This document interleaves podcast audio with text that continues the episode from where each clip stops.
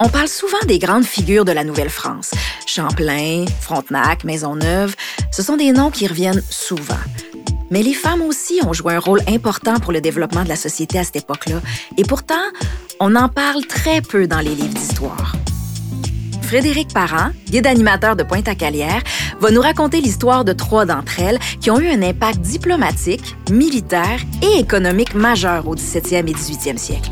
Ensuite, je vais discuter avec l'autrice Rose-Aimée Automne-Témorin du rôle souvent occulté des femmes, que ce soit au 17e ou au 21e siècle. On célèbre encore les femmes qui sont capables de faire mille affaires en même temps tout en prenant soin des autres. Moi, j'ai hâte au jour où on va célébrer la femme qui est fâchée. Je m'appelle Émilie Bibeau. Bienvenue à Raconter Montréal.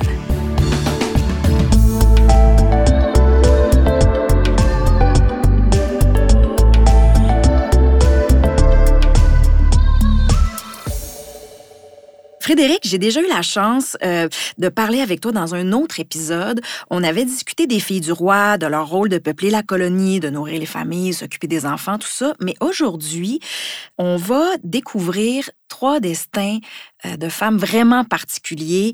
Je me demandais comment tu avais orienté ton choix. Ben, moi, je voulais euh, sortir un peu des, des sentiers battus. Mhm. Alors, euh, c'est sûr que euh, on pense beaucoup à des personnages connus, Marguerite Bourgeois, Jeanne Mance. euh, à Pointe-à-Calière, on connaît Élisabeth Bégon, mais je voulais avoir des personnages euh, qui sont moins connus puis qui ont des anecdotes intéressantes. Puis la, le fruit de mes recherches m'a amené à trouver des femmes extraordinaires. Euh, Isabelle Montour, Marie-Madeleine de Verchères, puis Agathe de Saint-Père. Commençons par Isabelle Montour, que moi, personnellement, je connaissais pas du tout, du tout, mais j'ai découvert que c'était vraiment une femme euh, incroyable, surprenante, en fait, hein, qui était... euh, Ben, ça, ça part un peu dans tous les sens, une femme complexe. Euh, comment tu la décrirais? Peux-tu m'en parler un Mais peu? sa mère était une Anissinapé et son père était français, ce qui fait d'elle une métisse. Euh, elle parle plusieurs langues. Euh, elle parlait la, la langue de son père, la langue de sa mère. Euh, puis Donc, avoir ça devait l'amener à être interprète. euh, absolument. Ils avaient beaucoup besoin d'interprètes avec toutes les langues qui étaient présentes. Puis en plus, va- avec ça, hein, elle va apprendre d'autres langues autochtones. Oui. Donc euh, ça, c'est un atout extraordinaire pour elle. Elle a eu plusieurs amants dans sa vie. Mhm. elle a parcouru des distances en kilomètres qu'aujourd'hui, tu dirais, voyons, ça se peut pas. C'est impossible. Puis on est, dans une autre, on est à une autre époque où les conditions de transport étaient vraiment différentes. Puis elle va euh, participer à beaucoup de négociations entre les Anglais puis les Premières Nations, parce qu'on négociait beaucoup à cette époque-là. Puis elle va même servir de diplomate pour euh, les Haudenosaunee. C'est une information intéressante, ça, parce qu'on on peut avoir tendance à penser que des femmes n'avaient pas nécessairement cette place-là à l'époque. Ouais. Euh, donc, c'est toujours un petit peu étonnant d'entendre ça, qui a été consulté dans les, les colonies britanniques. Oui, absolument. Puis connaître plusieurs langues, c'est un atout. Euh, lorsque les, les, euh, voyageurs faisaient la traite des fourrures avec les nations autochtones, plus tu savais de langue, plus c'est un avantage pour toi. Puis elle, elle avait ça. Mhm. Fait que de prendre ça puis de comprendre son personnage, là, c'est, c'est, absolument fascinant. C'est une, une femme qui était très libre dans toutes les sphères de sa vie, en fait. Absolument. Malgré cette grande liberté qu'elle a, cette façon euh, qu'elle a de vivre hors norme, disons, elle a quand même un côté, euh, bon, on va dire traditionnel, euh, côté mariage, parce qu'elle s'est mariée très jeune, hein, comme c'est courant à l'époque. Mhm. Euh, mais son mari était plus vieux, donc elle va aussi devenir veuve très jeune. Oui, parce que son mari, il va mourir en 1693. Donc, elle a 26 ans. Puis à partir de ce moment-là, euh, elle, est dans les- elle- elle est dans la région des Grands Lacs. Donc, euh, elle va décider de, de- de se lancer dans une vie, euh, ou du moins la vie va faire que ça va être une succession de, d'événements rocambolesques. Il y a un personnage euh, historique très important qui rentre euh, dans, dans l'histoire ici, dans l'équation. Il s'appelle Lamotte Cadillac. OK. Lui, c'est le fondateur de la ville de Détroit. Puis pour des raisons qui sont un peu obscures, elle se fait arrêter. OK. On sait pas, on n'a jamais su exactement pourquoi. On ne sait pas. Toujours est-il qu'il va la faire emprisonner, puis il va l'envoyer à Québec. Aussi loin que ça. Ouais. Puis, heureux hasard, on est au début du 18e siècle, puis il y a une délégation de chefs autochtones qui est présent à la ville de Québec. Mhm. Puis il y a un grand chef autochtone qui s'appelle Oututagan qui travaille à la libérer. Donc, euh, à faire en sorte qu'elle va euh, fuir la prison. Et est-ce qu'on sait pourquoi? On ne sait pas trop. Est-ce qu'il est en amour avec elle? Mhm. Est-ce qu'il y avait d'autres euh, motivations politiques, diplomatiques, stratégiques? Sûrement. Finalement, ils vont euh, décider de revenir à Michilimackinac. Donc, ils refont le voyage. Elle revient à son point de départ là, euh, avant d'être arrêtée. Et là, elle va entretenir avec ce chef autochtone une relation qui va durer à peu près quatre ans. Quatre ans? Ouais. OK. On n'a jamais su tout à fait. euh, Il n'y a pas de journaux Non, qui exactement. existent. On sait pas. Peut-être qu'il y a juste de l'amour là-dedans, mais tu sais, c'est sûr qu'on pense toujours que le lien qui est entretenu euh, entre les différents personnages de ces mondes-là euh, est, est pas juste amoureux puis qui est aussi politique. Tu sais, c'est Ouais. dur de pas penser que tout ça est, est- Il y a un peu de tout là-dedans, c'est ça. Ouais. Il y a de l'amour, il y a de la stratégie. euh, c'est une femme d'ambition aussi. Là. Euh, Elle avait certainement des intérêts, euh, des motivations qu'on ne connaît pas. Et, et c'est une femme qui va être étonnante jusqu'à la fin de sa vie parce que c'est aussi, elle est aussi morte assez vieille pour l'époque, ce qui était euh, surprenant, non? Absolument. Elle est morte en 1752, Mhm. à l'âge de 85 ans. J'ai envie de me diriger vers la, la deuxième femme marquante que tu as choisie, qui est Marie-Madeleine de Verchères, euh, que j'ai l'impression aussi qu'on connaît pas bien et qui euh, aussi s'est illustrée sur le plan militaire. Toi, qu'est-ce qui t'a séduit ou charmé chez ce personnage-là?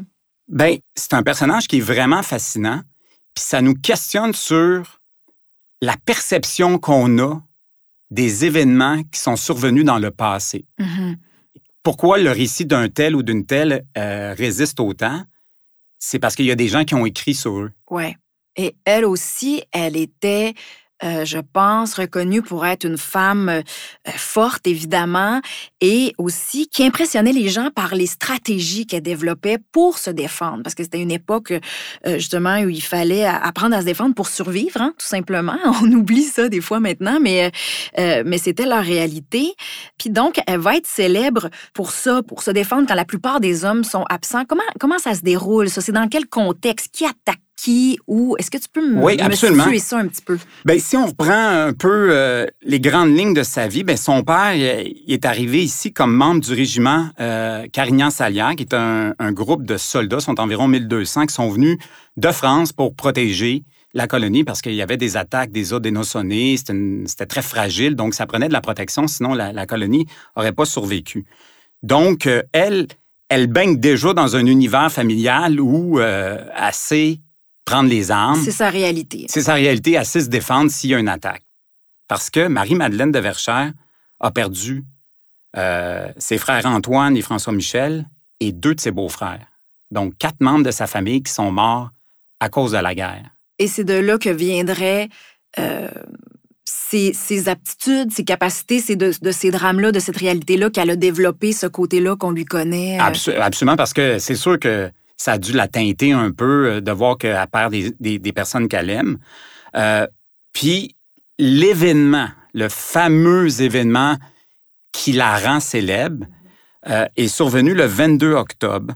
On est en, euh, en, en quelle année? on est en 1692. OK. Donc, il y a encore un peu de tension avec les Autochtones, Mhm. les Odénosonnés, qui sont les ennemis des Français, dans la colonie.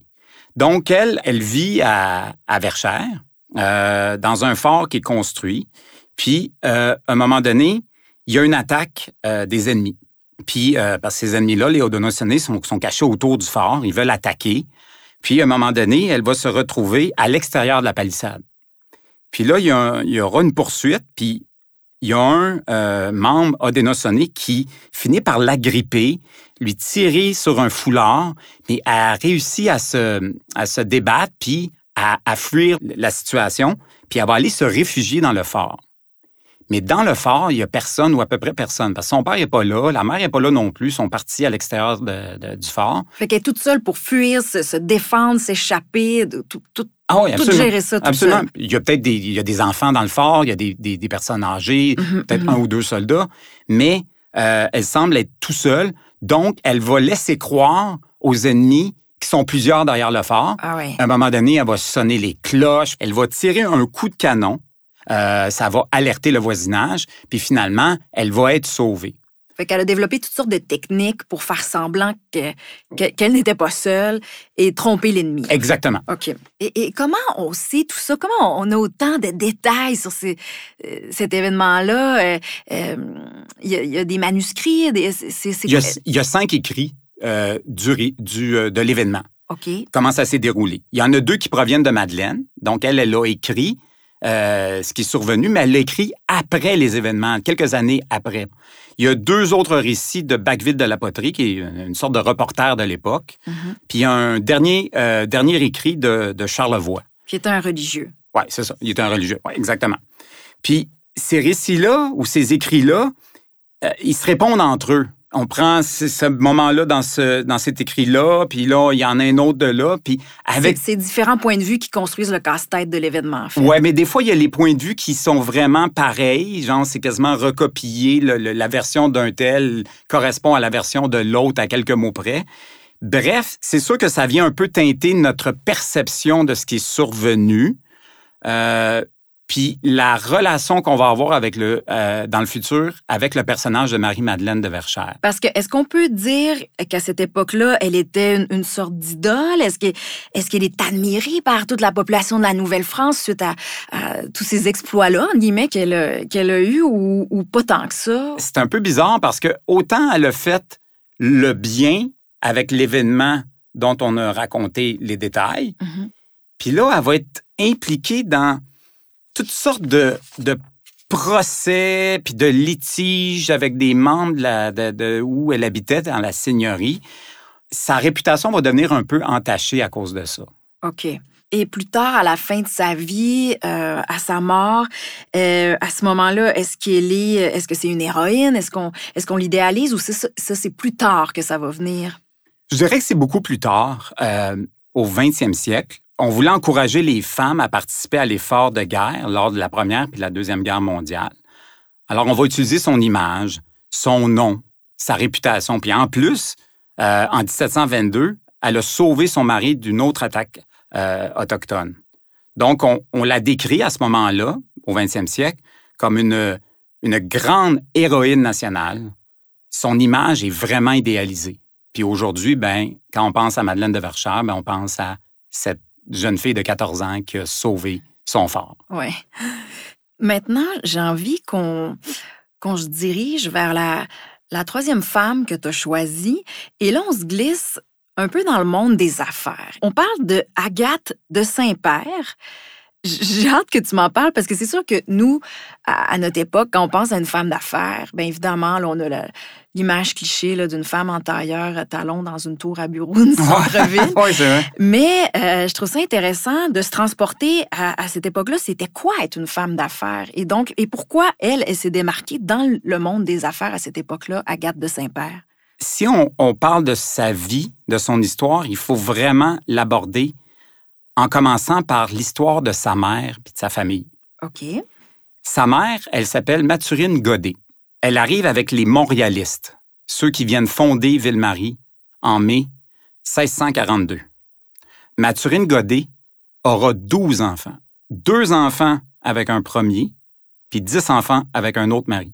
Oui, boy. OK. Fait qu'Agathe de Saint-Père, elle vient vraiment d'une grosse famille. Absolument. Mais elle, elle vient de- de- du premier mari de Mathurine Godet, qui va mourir malheureusement très jeune. Et Mathurine Godet va même mourir à l'âge de 36 ans. Oh, ça, c'est jeune. Donc, elle, Agathe, elle va s'occuper dès l'âge de 14-15 ans De tout, de tout ça. de, de tout ça. là. Ouais. Pour nous, 14-15 ans, on est adolescente, mais elle, elle est plongée tout de suite dans le monde adulte. Puis, euh, Agathe, elle va être associée à l'une des plus vieilles familles militaires de la noblesse en 1685 par son mariage avec Pierre le gardeur de Repentigny. Elle va avoir cinq enfants qui vont atteindre l'âge adulte, ce qui est quand même important dans les conditions de l'époque. Son mari va mener une riche carrière militaire, ce qui fait que il est souvent parti. Donc, euh, elle, euh, Agathe, elle va commencer à gérer les affaires de son mari. Donc, elle va diriger les seigneuries, Elle va attribuer des contrats, elle va délivrer des permis de, traite de fourrure, la responsabilité de la signature de beau et, des règlements de compte, des trucs comme ça, tout ce qui est comptabilité puis tout ça. Donc, elle va finir par s'occuper de beaucoup, beaucoup de choses euh, qui étaient, disons, la responsabilité de son mari, mais son mari n'est pas là. Mm-hmm. Donc, elle, elle reprend ça en main et s'assure que rien s'effondre pendant son absence. Absolument. Puis en plus, son mari va mourir en 1736. Donc, elle a déjà une grande expérience dans la gestion des affaires quand son mari meurt. Puis euh, on, la décrit beaucoup, euh, souvent dans, les écrits, comme une femme extrêmement ingénieuse, euh, très débrouillarde, qui a su créer sa, propre entreprise. ça s'est joué à quel niveau? C'est quoi qu'elle a créé? C'était quoi qui, la rendait ingénieuse? Pour comprendre ça, il faut voir aussi qu'en Nouvelle-France, à cette époque-là, fin 17e, fin des années 1600, début des années 1700, il y a une pénurie de tissus puis de vêtements. Donc le tissu venait beaucoup de la France. Puis là, il y a une pénurie. Alors, si tu pas la matière qui arrive, qu'est-ce que tu dois faire? Tu dois te rallier à tes propres ressources. Puis c'est là qu'en 1704, elle va fonder euh, son entreprise de fabrication de tissus à partir de matières connues des Autochtones. Ça, c'est important.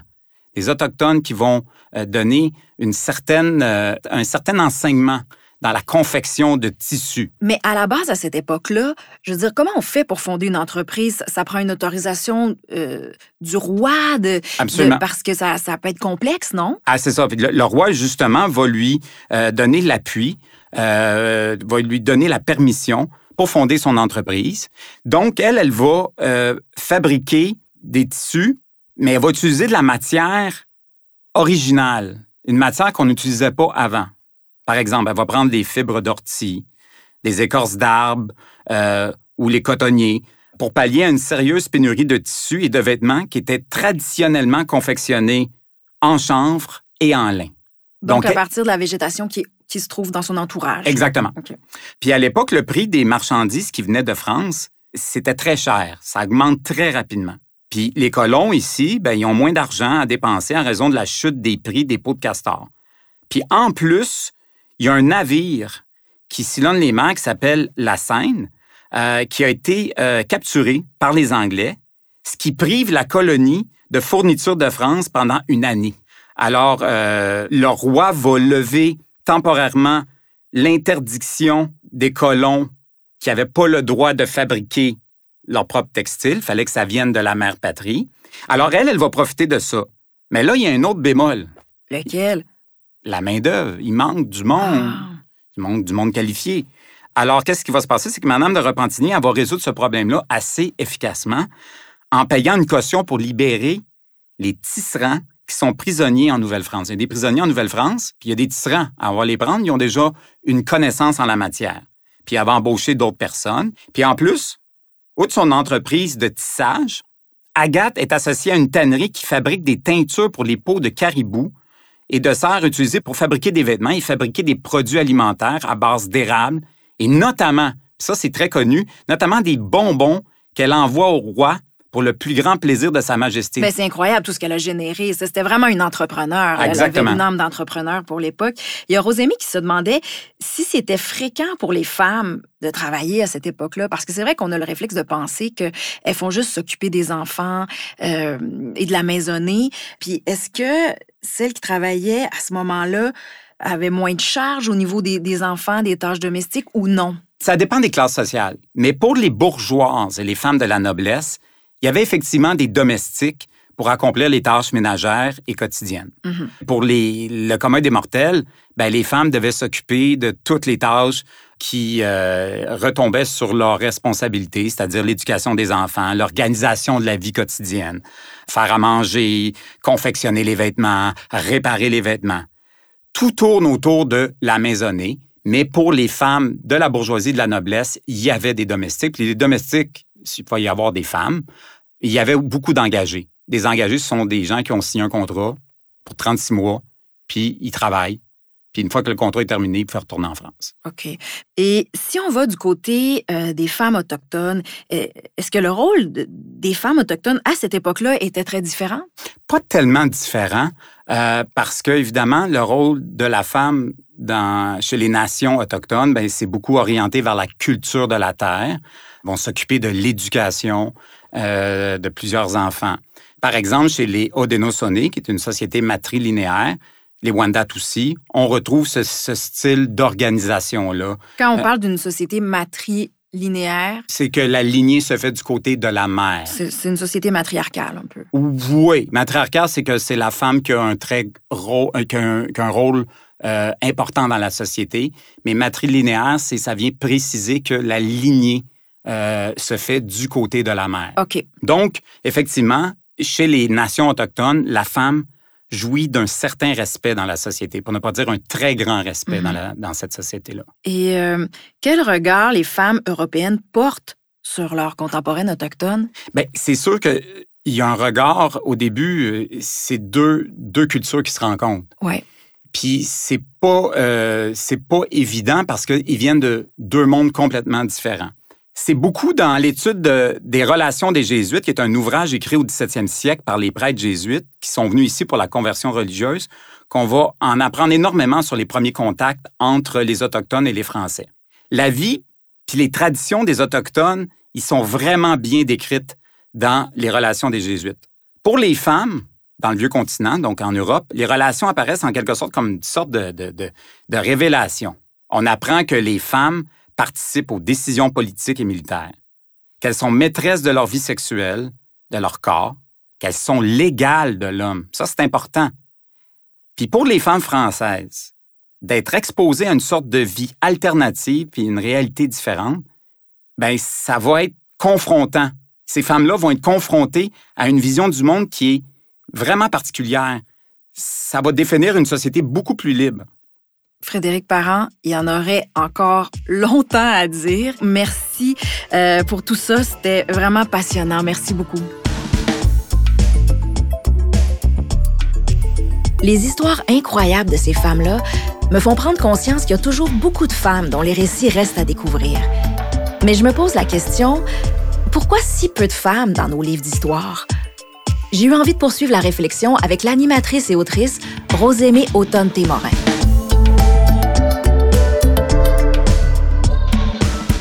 Rosémée, bonjour. Allô?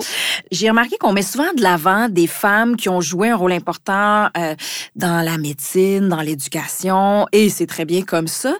Mais ça va être plus rare à d'autres niveaux, comme quand on parlait avec Frédéric euh, d'Isabelle Montour, que moi je connaissais pas, qui était euh, une femme métisse, qui a joué un grand rôle comme intermédiaire, une grande diplomate polyglotte. J'avais jamais entendu parler d'elle. Euh, Agathe de Saint-Père, qui était une femme d'affaires ingénieuse et qui a développé des techniques de fabrication de tissus dont j'ignorais l'existence. Euh, Madeleine de Verchères, qui avait un don pour la stratégie ben militaire. Tout ça, moi, j'avais jamais entendu parler de ça. Toi, qu'est-ce que tu en penses? Est-ce que tu as le même sentiment?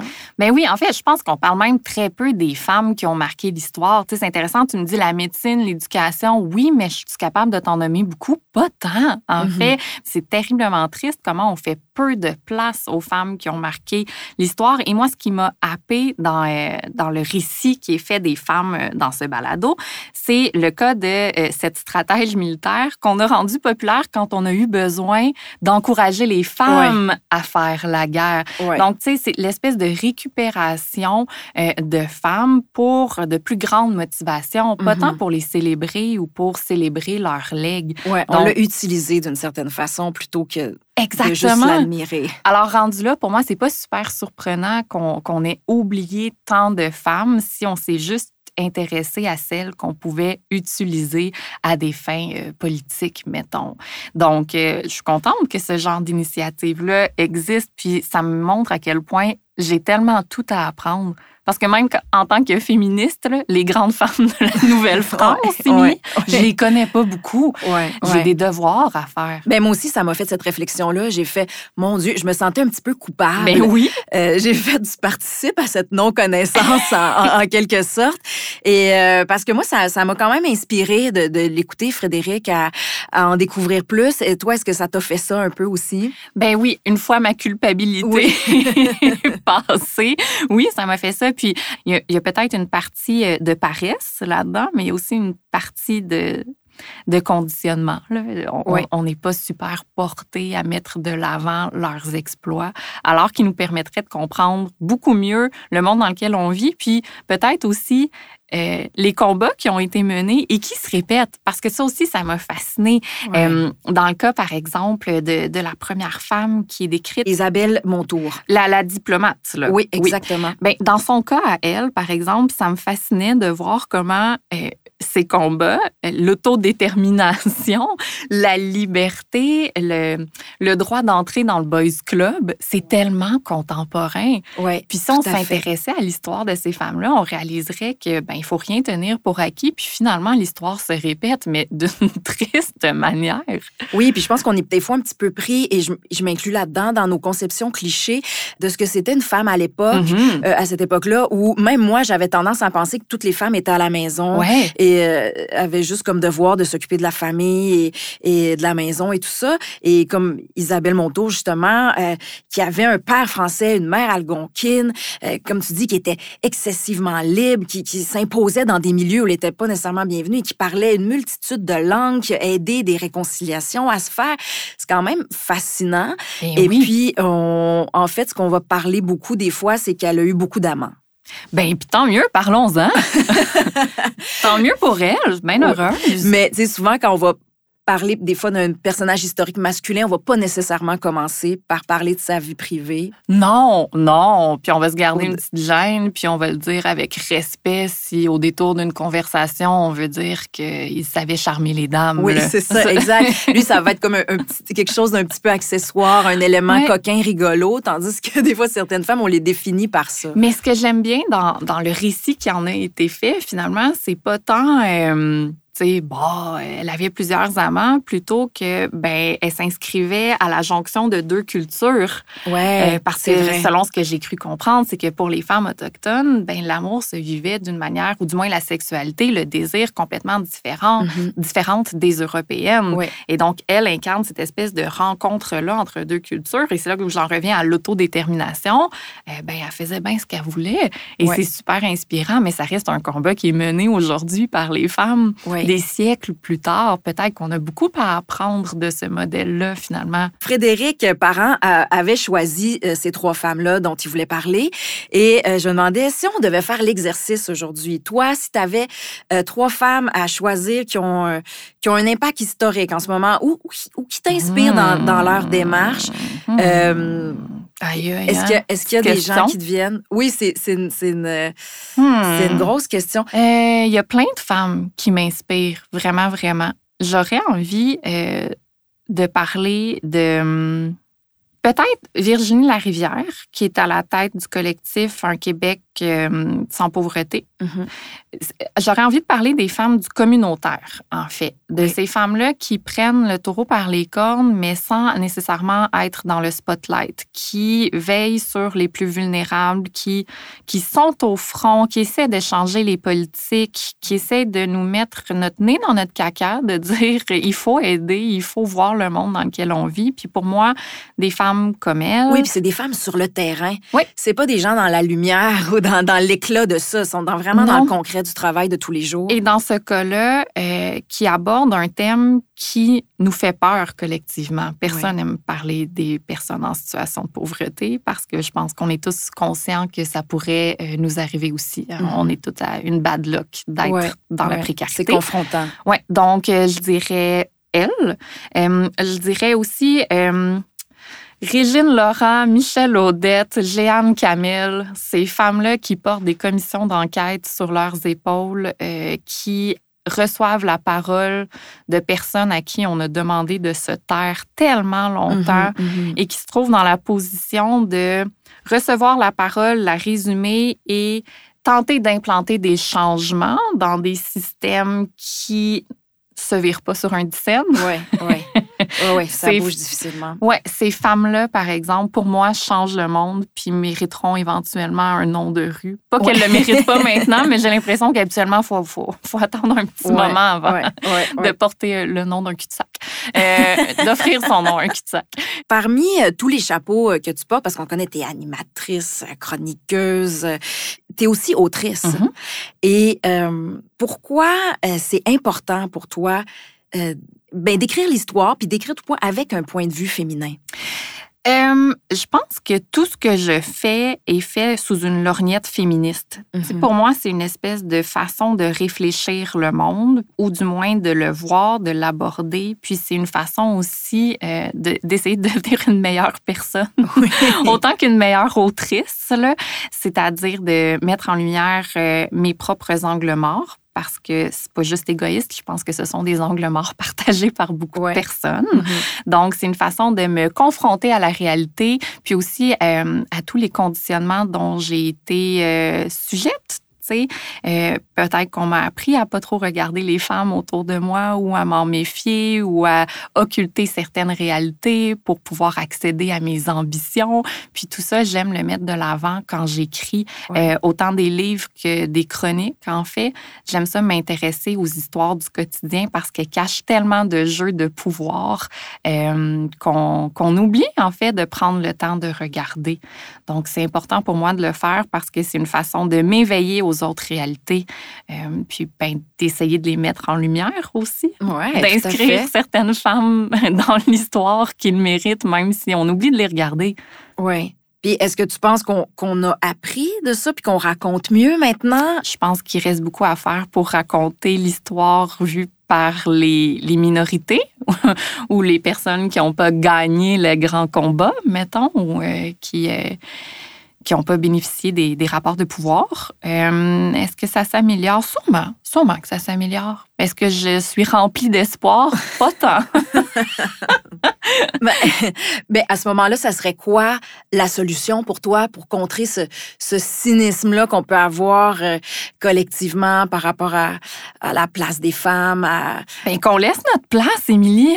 Qu'on fasse de la place autour de la table, euh, puis euh, qu'on laisse parler les personnes euh, à qui on demande de se taire depuis très, très, très longtemps. Puis euh, ça passe euh, par les hommes qui racontent l'histoire, mais ça passe aussi par les femmes qui racontent l'histoire. Je pense qu'on on a tous et toutes notre rôle à jouer, à tendre la main, à, à tendre le micro, puis à arrêter d'être le devant de la parade.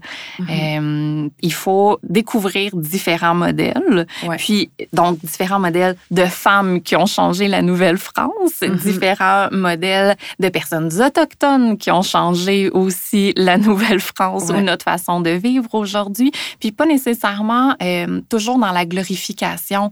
Oui. Je trouve ça intéressant, même dans le balado d'aujourd'hui, que, que certains modèles, on est comme, ben l'histoire s'entend pas tout à fait sur est-ce que tout était positif Ouais. ou pas?